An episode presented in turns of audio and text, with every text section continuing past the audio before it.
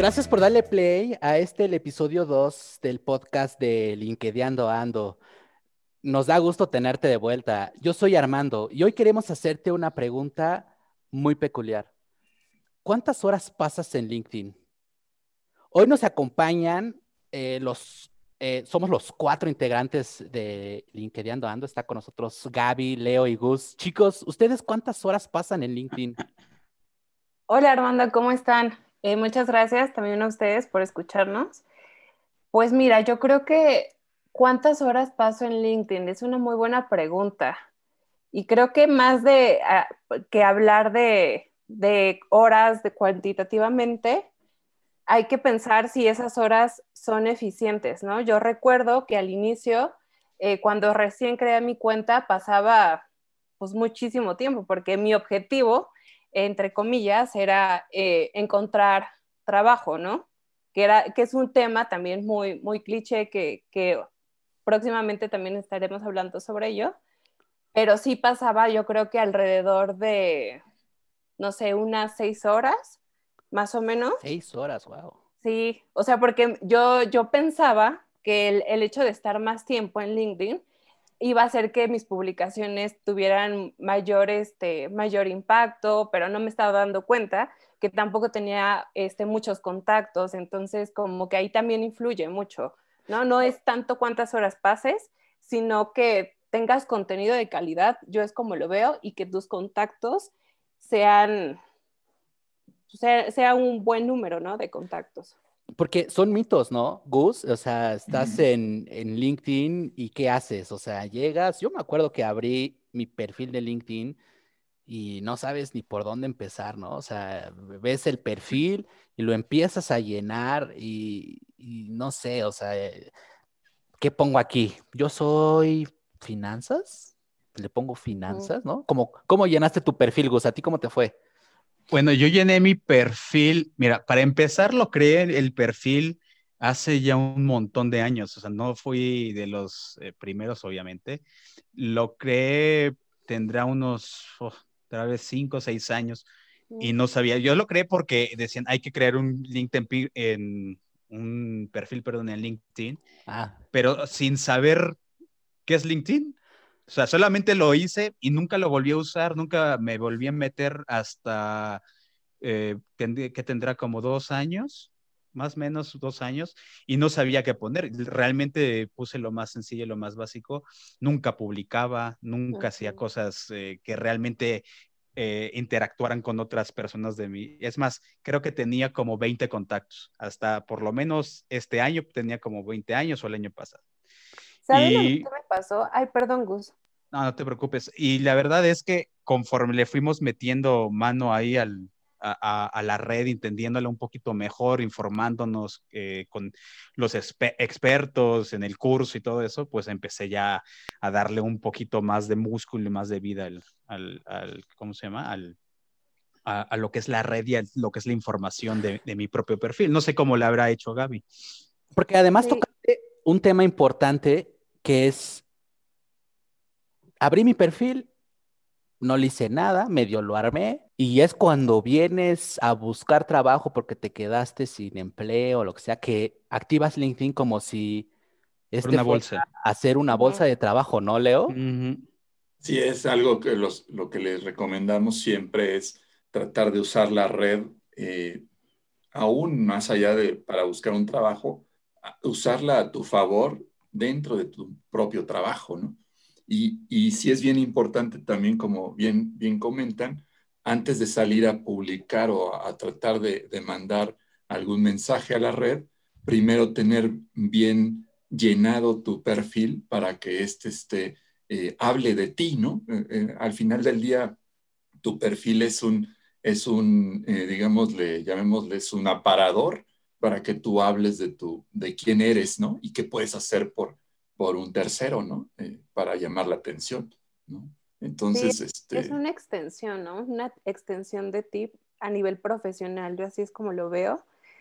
Y justo eh, lo que mencionaban de abres tu perfil porque te quedaste sin trabajo, que fue algo que a mí me pasó en su momento, y quería estar el mayor tiempo posible, ¿no? Dentro porque pensaba que así iba a encontrar, ¿no? Y porque veía LinkedIn como esta bolsa de trabajo, entre comillas. Y algo que, que acaba de comentar Gus, solo tenía también muy pocos contactos y no sé si a ustedes, por ejemplo a ti Armando, ¿qué te pasó? Eh, yo también recuerdo que tenía muy poquitos contactos y tenía este, este mito de no puedo darle follow o no puedo agregar un nuevo contacto que no conozco, ¿no? Conectarse. Ajá, no puedo conectar con ellos porque, porque no los conozco, pero pues me gustaría conocerlos, pero lo veía más como Facebook que agregas a, tus amigos, ¿no? Sí, o a gente que conoces. pero fíjate, es curioso porque el, en el, al iniciar dices, ok, eh, mi perfil. Y, Gaby, decías un poco, decías, este, pues es complementar, ¿no? Es complementar tu CV, pero, pero ¿por qué? O sea, ¿por qué es complementarlo? O sea, llegas y no sé si se han dado cuenta, después de que repasas muchas veces eh, el perfil, tiene una estructura lógica, ¿no? O sea, empiezas desde arriba en donde pones eh, eh, tu foto de perfil, pones eh, tu especialidad, tu nombre, después viene un, extracto tuyo en donde pones, que es la sección de acerca de, en donde pones cuáles son tus fortalezas, em, algunas ventajas tuyas. Después, en ese inter hay una sección de destacados que no todo el mundo conoce. Entonces, fíjate cómo puedes ir narrando un poco tu historia de arriba hacia abajo yo creo que es ahí donde está la oportunidad en la que puedes complementar, ¿no? Porque el CV literalmente es tu nombre, donde trabajaste, qué estudiaste, y ahí están otros mitos que a lo mejor en otro momento platicaremos que tiene que ver con cómo redactas tus CVs y bla, bla, bla, ¿no? Pero finalmente pones, yo trabajé en empresa fulana, sutana, merengana, y estas fueron mis posiciones, y esto fue lo que hice. Pero ¿por qué pones lo mismo en el perfil si en el perfil podrías decir cómo llegaste a tener Em, impacto en la empresa, cómo lograste resolver algún tema en la empresa y eso es lo que te ayudaría a destacar, porque creo que el perfil es una oportunidad para que el reclutador o la persona que esté viendo tu perfil se pueda hacer una imagen de cómo eres tú trabajando y en una empresa. Una de las frases que me encanta es la de qué dolores de cabeza le, le quitas a tus quitas. Es la frase favorita de Leo. Y es una, es, y es la verdad, porque al final del día es también otra cosa que hemos alguna vez platicado y que en las charlas tenemos con la gente, el tema de pues cómo lo haces, ¿no? No tanto qué haces, para qué, cómo eres bueno, qué, para qué sirves a hacer cierto tipo de tareas o cómo las haces mejor, ¿no? Y esa es la amplitud que te da ese extracto y, y es que aquí también hay que entender una cosa, cuando todos nos conectamos en, esta red, pues no, no entendemos cómo funciona, ¿no? Y al final sabemos que ahora es una red social y también jugamos con un algoritmo. Y ese algoritmo no nada más este, está ahí viendo a ver qué estás haciendo, sino que te está ayudando a interactuar con otros contactos y por eso hay la importancia también de tus, eh, de tus eh, contactos, del, del, valor que tienen esos contactos, la fuerza que tienen esos contactos, ¿no? Entonces, eh, sí, sí, yo creo que es algo importante que hay que considerar cuando ya estás haciendo tu, tu perfil o estás llenando la información, que sea una información que aporta cierto valor que te ayude a hacer una mejor imagen de ti, ¿no? Y Gaby, decías, decían de los contactos. Sí, o sea, igual que Gus, como lo comenta, ¿no? Se trata de conectar con gente que te pueda ayudar en este proceso de la búsqueda de tu trabajo. O sea, si tú quieres entrar a una empresa, busca a personas que trabajan en, el área en la que te quieres desarrollar o que sea tu especialidad. Eh, con, la finalidad de que puedas tener más contactos, de que tu, tu feed esté lleno de, noticias, de artículos que para ti te van a nutrir, que son importantes para ti profesionalmente, ¿no? ¿Quiénes crees deberían ser los contactos que tú deberías tener? Porque yo me acuerdo que llegué y como dijo Gus, o sea, conecto con mi amiga Gaby, con mi amigo Leo, Gustavo, pero pues no, o sea, Aquí entra un poco ese otro mm. mito en donde pones el post que dice, ay, por favor, dale like para que llegue a los ojos de la persona correcta. Pero, ¿por qué no mejor ir y buscar a esa persona que es la persona correcta? Entonces, con el tiempo, yo comprendí que quieres tener de contactos a esas personas que te pueden ayudar a abrir un proceso. No sé, vas y buscas a la empresa donde ya sabes que sí puedes trabajar, si quieres trabajar, te gusta la filosofía, lo que tú quieras, y entonces buscas a las personas de recursos humanos, ¿no? Y ahí es donde empieza un poco el temor de, ¡Ah! ¿y si no me acepta? ¿Y qué le digo? ¿Y qué me va a contestar? ¿No? ¿Cómo, cómo rompieron esa barrera? Pues yo creo que es lo más difícil, ¿no? Porque es romper con ese paradigma de qué va a pasar y sobre todo es quitarte esa pena y por favor dejar de tomártelo personal. Creo que eso es clave, ¿no? O sea, si no te contestan la solicitud, no pasa nada. O sea, hay miles de contactos en LinkedIn, si no te contesta, envía otra en algún momento alguien te va a contestar, ¿no? y no te lo tomes personal, o sea, a lo mejor y no revisa su LinkedIn, no es activo, por eso casi no se mete y no, no contacta contigo. Esa es buena, ¿eh? Porque, pues claro, o sea, si invitaste a 100 y te contestaron 20, pues esos 20 son los que necesitas tener, ¿no, Leo? O sea, los que te van a contestar y con los que vas a poder interactuar, pero si conectas con alguien que perdón, mandas la invitación o quieres conectar con alguien que no te va a contestar, pues definitivamente no está activo en la red y definitivamente no le vas a poder sacar provecho.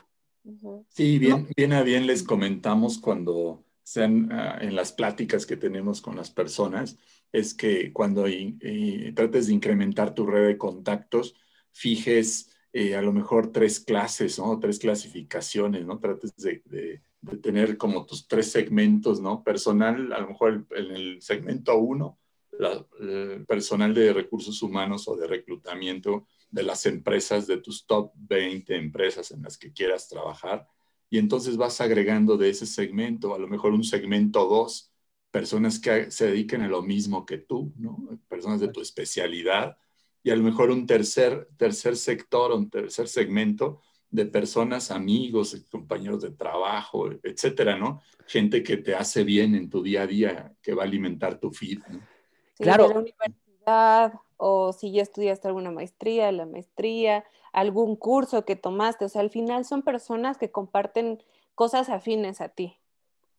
Claro, claro. Eso es bien importante, perdón, Gus, lo que decía Leo, porque si tú le das like, si tú llegas a la red y te pones en el plan de yo sí voy a ayudar a las personas y yo sí le voy a dar like a estos desahuciados que nadie pela, pues entonces la, verdad es que LinkedIn, al ser una red social, pues entiende que tú quieres ver esa clase de publicaciones y en lugar de ayudarte a ponerte en tu feed, en tu actividad diaria, cosas que sean de interés de las empresas donde quieres trabajar, posibles eh, vacantes, porque la verdad es que también los reclutadores ponen posts buscando gente y pues, de pronto uno también quisiera estar. No es que sea la mejor forma, pero podría ayudarte también.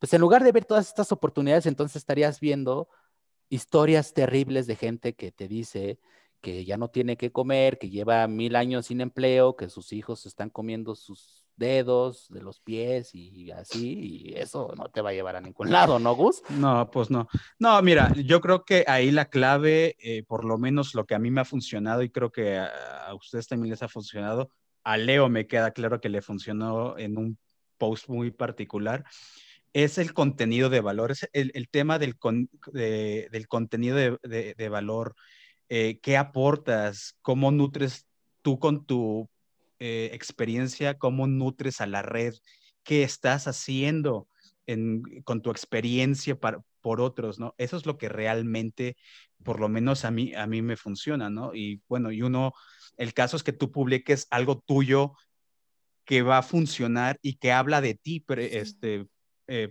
personalmente, ¿no? No tanto que estés pegando una liga o que pongas un video de no sé quién, pensamientos, el, famoso CV, que es un tema súper polémico y ustedes lo saben, ese tipo de cosas, ¿no? Entonces, eh, yo creo que la clave, como lo dije al, principio de, de, esta intervención, es contenido de valor.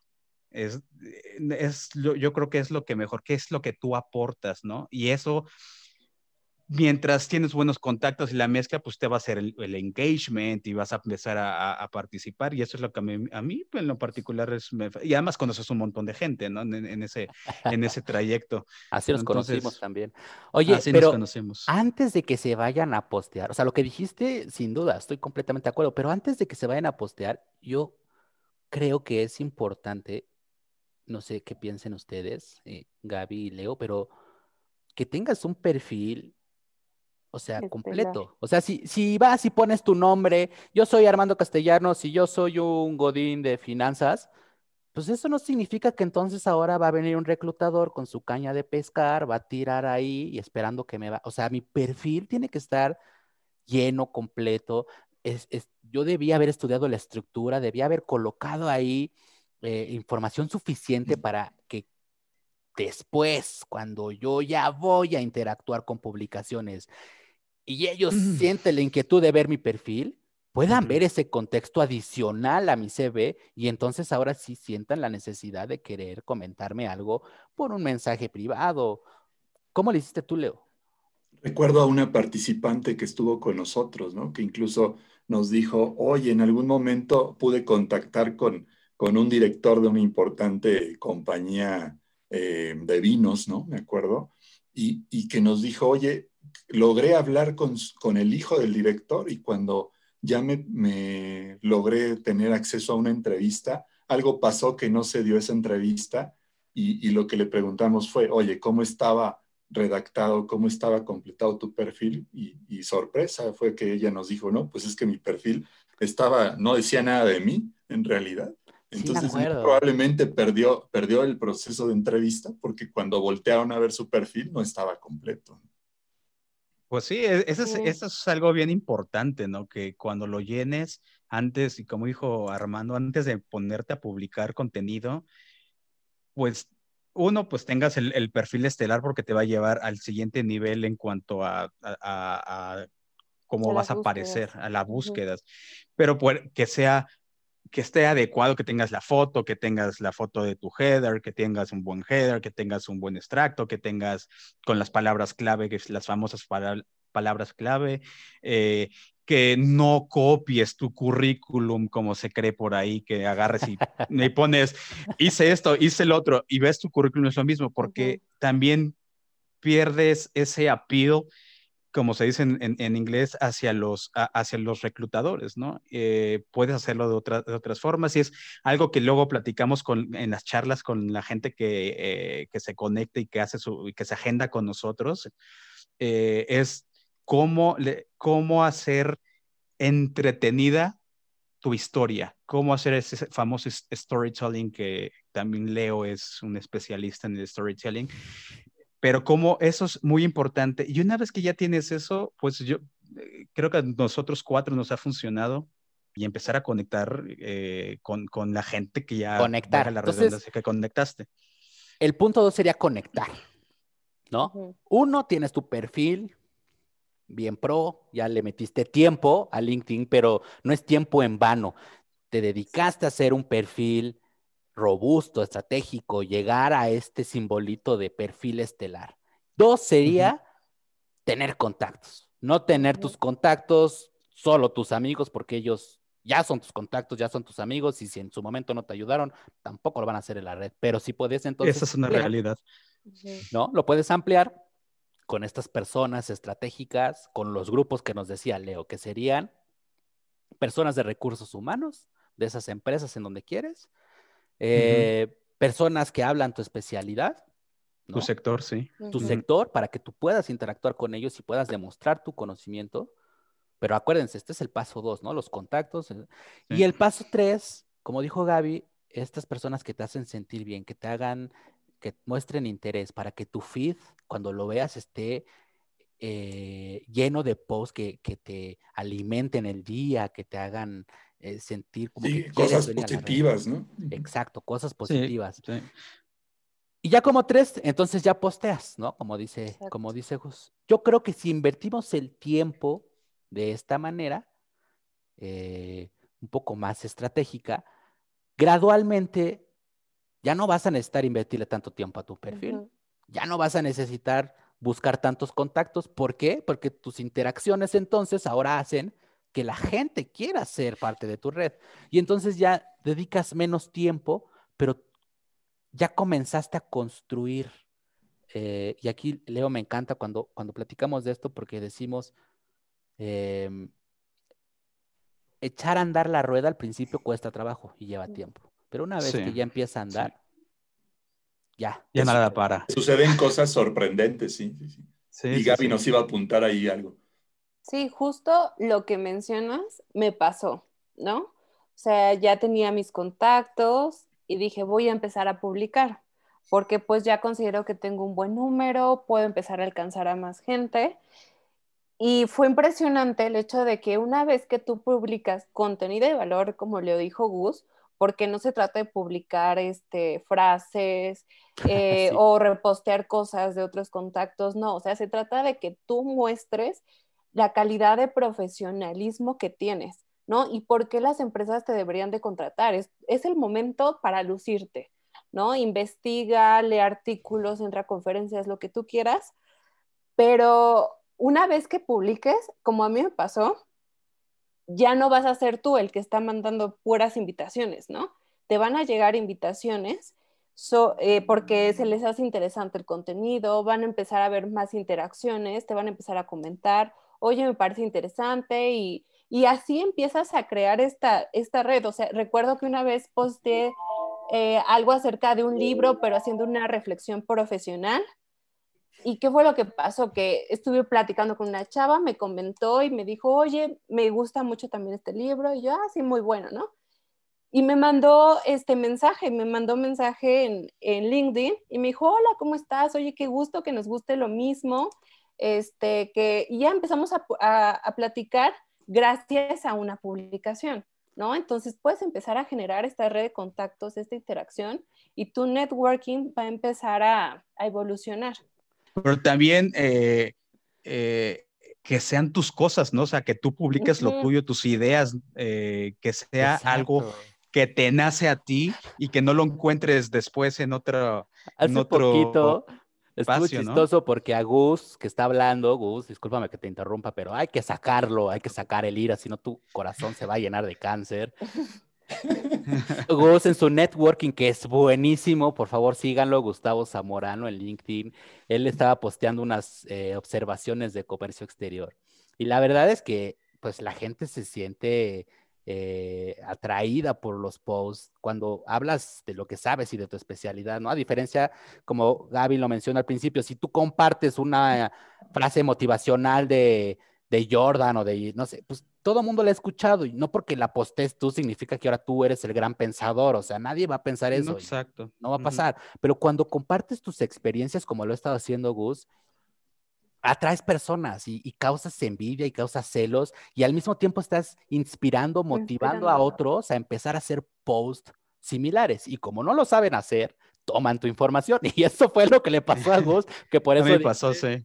que por eso dice que no te robes los posts de los demás porque a, pero... acaban de robar un post, nos dio coraje a todos, pero Gus inspiras a y más a mí. No, está bien, no, no, pero más importante el comentario es, digo, fuera de, de ello, es eh, como le dijo alguno de los especialistas que conocemos, que esperemos en algún momento estén con nosotros, eh, para darle más valor a, la gente que nos escucha, es todo se queda en la nube en el sentido que todo esto no hay forma de borrarlo algún día lo, alguien lo va a encontrar, entonces todo el mundo te va a empezar a leer, ¿no? Y lo peor que te puede pasar es quedar mal ante los ojos de alguien porque hiciste algo de ese tipo, ¿no? O porque caíste en, la, en eso de caer en comentarios polémicos, temas de ese tipo, ¿no? Entonces, también tu imagen tiene mucho que ver en cómo te muestras en, lo que estás haciendo eh, en la red, ¿no? Claro, ya hablaremos de eso en otro episodio, totalmente destinado a la marca personal, pero, pero coincido, o sea, si vienes a pasar tiempo, que sea tiempo de calidad, que sea con posts de calidad, con propuestas de valor, y gradualmente la gente te va a relacionar con este, con este contexto. Leo, perdóname, querías decirnos algo. Saben, dos aspectos adicionales después del incremento de contactos son las validaciones de tus habilidades o tus skills. Ah, claro, Que estas se producen, se producen cuando vas agregando más personas y estas mismas te ven y, te ven lo que haces, van validando tus aptitudes. Y esa es otro, otra sección importante de tu perfil, ¿no? Eh, eh, que yo creo que ahí valdría la pena incluso un, un, otro espacio adicional para hablar de eso que es bien relevante. Detallitos. Sí, sí, sí. Luego estaría bueno que, a, ver que si nos, si nos están escuchando en los episodios, nos dejen sus comentarios, pero estaría bueno porque el perfil tiene varias secciones bien importantes, ¿no, Leo? Y, sí. y ahorita... Incluso la última, la última que para mí, a mí me encanta, la última sección, que es de eh, las recomendaciones, las famosas recomendaciones, que son, es una parte como un cierre de tu perfil donde otras personas validan de lo que ya les platicaste arriba en tu, en tu sección, por ejemplo, de acerca de, donde hablas de qué haces, qué solucionas. Y en esa sección final puede ser que otros especialistas, quizá de otras áreas, o que hayan trabajado contigo, validan lo que tú hiciste, ¿no? Por eso, tomando en Leo, eso, Perdón, Gaby, no, pero iba a decir, y ahorita te, dejo hablar. Eh, por eso yo creo que también cuando hacemos las cadenas de, eh, de quiénes van a ser nuestros contactos, eh, decir los recursos humanos, los de nuestro sector, algo que a mí me ha funcionado es que también sea la gente que no es necesariamente de mi sector, pero que tiene algo que ver con mi sector. Claro. Eso es, yo creo que es, eso Que te ayuda con las validaciones, ¿no? Exactamente. Gaby. Perdón, Gaby. Sí, tomando en cuenta eso que mencionas, Leo, que es súper importante la parte de recomendaciones, como bien dices, es un cierre, pero también pensemos, ¿no? O sea, cuando tú vas a comprar un producto, pues tú vas porque te recomendaron el producto, te recomendaron la marca, lo mismo pasa con, con tu perfil en LinkedIn, ¿no? O sea, si alguien te está recomendando, alguien externo, y aunque tú digas que eres experto en tal, si alguien cierra y confirma, que tú tienes ese expertise, genera muchísimo más valor cuando te vayan a buscar, ¿no? Va a ser muy diferente que vean un perfil, que vean tu perfil estelar con buenos contactos, publicaciones, todo lo que hemos mencionado, y la parte de recomendaciones, a que alguien de recursos humanos vea a alguien que no tiene recomendaciones, ¿no? Ok, tú sí publicas, este, pero cómo yo sé recursos humanos, o cómo yo sé empresa, que tu trabajo es bueno o que lo que me estás diciendo me va a generar valor a mí, ¿no? O sea, ¿dónde está la evidencia? Creo Incluso también el que tú reconozcas en terceros, que tú des una recomendación también habla bien de ti, ¿no? Porque tú reconoces el esfuerzo de otro. Sí, tampoco se vale eh, que, que estés recibiendo puras recomendaciones y tú no des nada, ¿no? Y además es la facilidad de la red, la misma red te deja hacer eso, y me refiero a, tienes la facilidad de que hay un campo para hacer las recomendaciones y además para pedir que hagan recomendaciones tuyas, o sea, que, o sea, que tienes cubierto los dos campos, ¿no?